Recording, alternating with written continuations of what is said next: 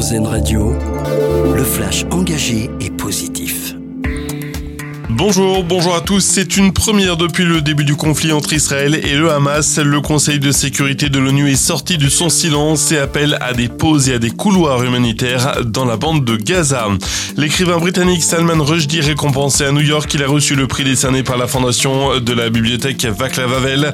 La cérémonie s'est déroulée à Manhattan en présence de l'auteur, cible de menaces, on le rappelle, depuis la publication de son œuvre Les versets sataniques il y a plus de 35 ans. La fondation décerne le prix chaque année à une personnalité injustement persécutée euh, pour ses convictions. Le rêve d'un étudiant français, Alan Petre, étudiant du Conservatoire national des arts et des métiers de Poitiers, il va intégrer la NASA en janvier. L'ingénieur formé dans le département travaillera sur les futurs interplanétaires envoyés vers Vénus. Un rêve devenu réalité donc pour ce jeune homme de 23 ans.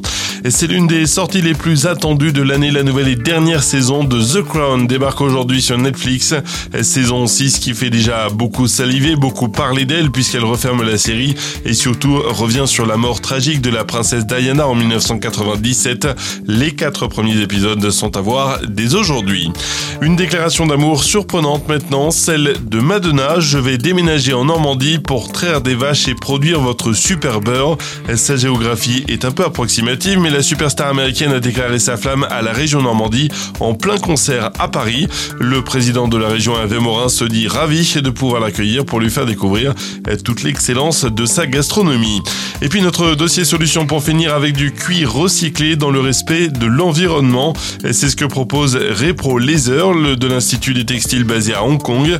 Il a mis au point une technologie de recyclage du cuir totalement écologique. Un cuir recyclé, biodégradable, quasiment sans pollution grâce à des produits qui associent les fibres entre elles sans polluer.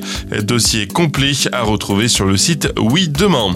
Voilà pour l'actu. Très belle journée à vous sur RSN Radio.